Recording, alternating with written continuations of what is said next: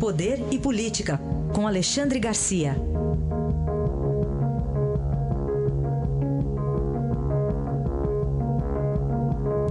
Bom dia, Alexandre. Bom dia, Carolina.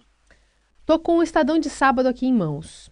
Hum. Aí, na página 4, fala assim: Luiz Eduardo Ramos, comandante militar do Sudeste, cita a eleição e afirma que a legislação deve ser cumprida independentemente de interesses político-partidários. A manchete é: lei não pode transigir por conveniências.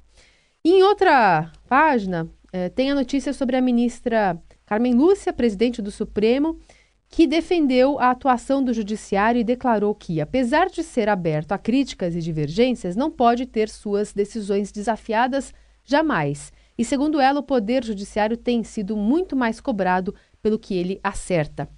Que análise você faz dessas duas reportagens? Que, que a ministra Carmen Lúcia completa o que diz o general, ou o general completa o que diz a presidente do Supremo. Estão afinadíssimos eh, por quê? Porque a lei os afina, né? a Constituição, a ordem os afina. É, é, é uma mensagem para quem está querendo eh, fazer atalho.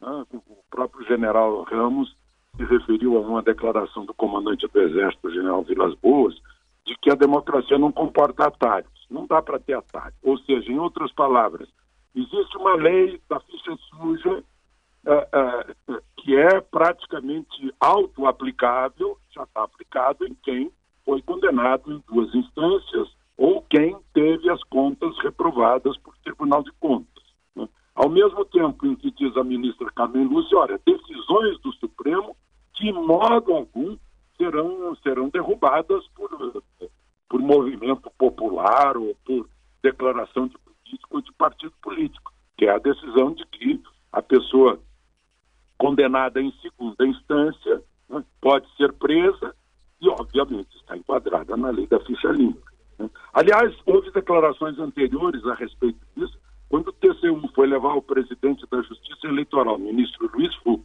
a lista dos inelegíveis por serem eh, por terem contas reprovadas no Tribunal de Contas, ele disse, olha, lei da ficha suja está aqui para ser aplicada e vai ser aplicada. E a, a, a chefe da Procuradoria-Geral da República, né, do Ministério Público Federal, Raquel Doge, fez a mesma coisa na semana passada. Encaminhou uma recomendação a todo o Ministério Público dizendo: enquadrem na lei da ficha suja aqueles que queiram ser candidatos e estiverem enquadrados nos, nos rigores da lei. Uma lei, aliás, de origem popular, não foi nem invenção lá dentro do Congresso saiu das ruas como, como resposta, como reação à, à tremenda onda de corrupção que, que graça nesse país. Então, é uma lei né, é, para evitar que os eleitores sejam enganados por demagogos populistas e ainda é, elejam e reelejam pessoas que já não merecem mais confiança. Uhum. Eu, eu concluo, então, dizendo que se completam essas duas declarações do Estadão de sábado, do comandante do, do, do Sudeste, do Exército da região Sudeste, e da presidente do Supremo, ministra Carmen Lúcia. Muito bem. Bom, essa vai ser também a última semana de convenções. Até domingo todos os partidos deverão ou anunciar os seus candidatos ou confirmar alianças. O que você tem visto até aqui, Alexandre? Ora, a mesma coisa. Né? Parece que a gente está revendo as convenções de quatro anos atrás. É igualzinho. Né? Uh, toda essa movimentação, vamos renovar, vamos mudar os métodos, vamos mudar as pessoas. Gente, não se muda o eleitorado. O eleitorado é o mesmo. Né? Então, se o eleitorado não mudar a sua própria cabeça? Mas para mudar a cabeça tem que estar bem informado, tem que ter conhecimento, tem que ter hábito de tomar decisões, de tirar conclusões, né? o que é meio complicado. E outra, a gente está vendo aí os mesmos manda-chuvas, os mesmos mandões do, do, eh, da, dos partidos, aliás, nem cabe chamar de partido, né? são siglas, porque todas são iguais, têm os mesmos objetivos fisiológicos, não defendem ideologias, princípios, não.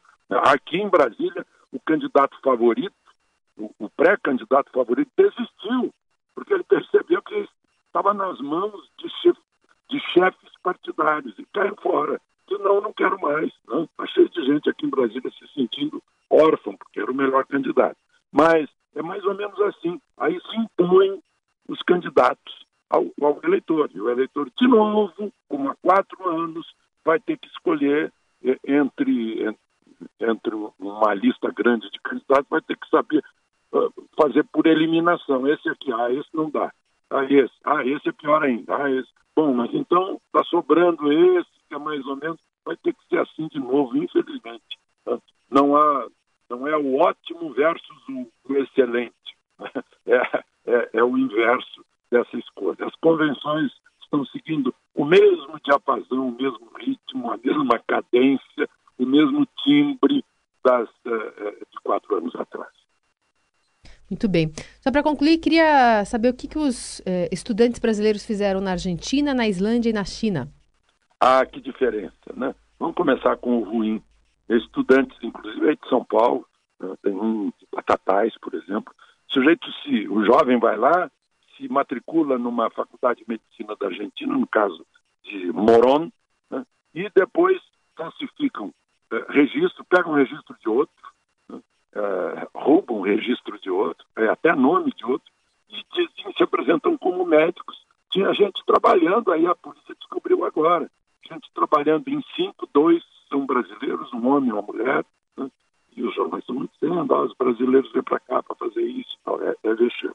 Por outro lado, a gente tem a notícia da Beatriz Ladeira, que é de Jundiaí, né, de 15 anos, foi para a Islândia, 350 mil habitantes, em 2016, e já foi o primeiro lugar no Enem dele.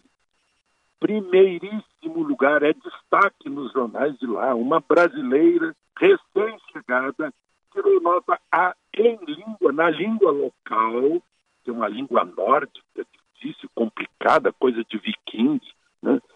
em história né? e 100% de acerto em matemática. Uma Beatriz Ladeira, é bom repetir o nome dela. Depois tem o Vinícius de Alcântara Neves, de 16 anos, que no torneio na China de Física, ele é de Goiânia, do Colégio Arena. É bom a gente dar o nome do colégio. A, a, equipe brasileira, tem mais um do Ceará, três de São Paulo, mas ele tirou, liderando a equipe, quinto lugar num torneio em que havia representantes de 32 países, torneio de física. Ganhou Singapura, depois veio Japão, Coreia, Alemanha e o Brasil. Estamos entre os melhores do mundo. Outro dia eu falei aqui do, de estudantes de São Paulo que levaram medalha de ouro e medalhas de bronze na Olimpíada de Matemática na Romênia. Então, isso alegra a gente, mostra que há uma esperança de excelência de ensino em que a gente pode se comparar com, com outros países do mundo nessas competições. Claro que PISA e outros levantamentos mostram que, no geral, a gente está lá atrás, uhum. mas temos bons exemplos, bons modelos de jovens que levam a sério o estudo e que devem ter bons professores em boas escolas. Aliás, eh, depois de amanhã vai começar, não sei se vai mesmo, porque pegou fogo lá no local em que iam fazer, lá no Rio Centro, a, a, a entrega de prêmios dentro de, uma, de, um, de um congresso internacional de matemática, entrega de prêmios para os que se destacarem em matemática nas escolas públicas brasileiras. Hum. Muito bem, Alexandre Garcia, que volta amanhã aqui no Jornal Dourado. Obrigada, viu, Alexandre? Até amanhã.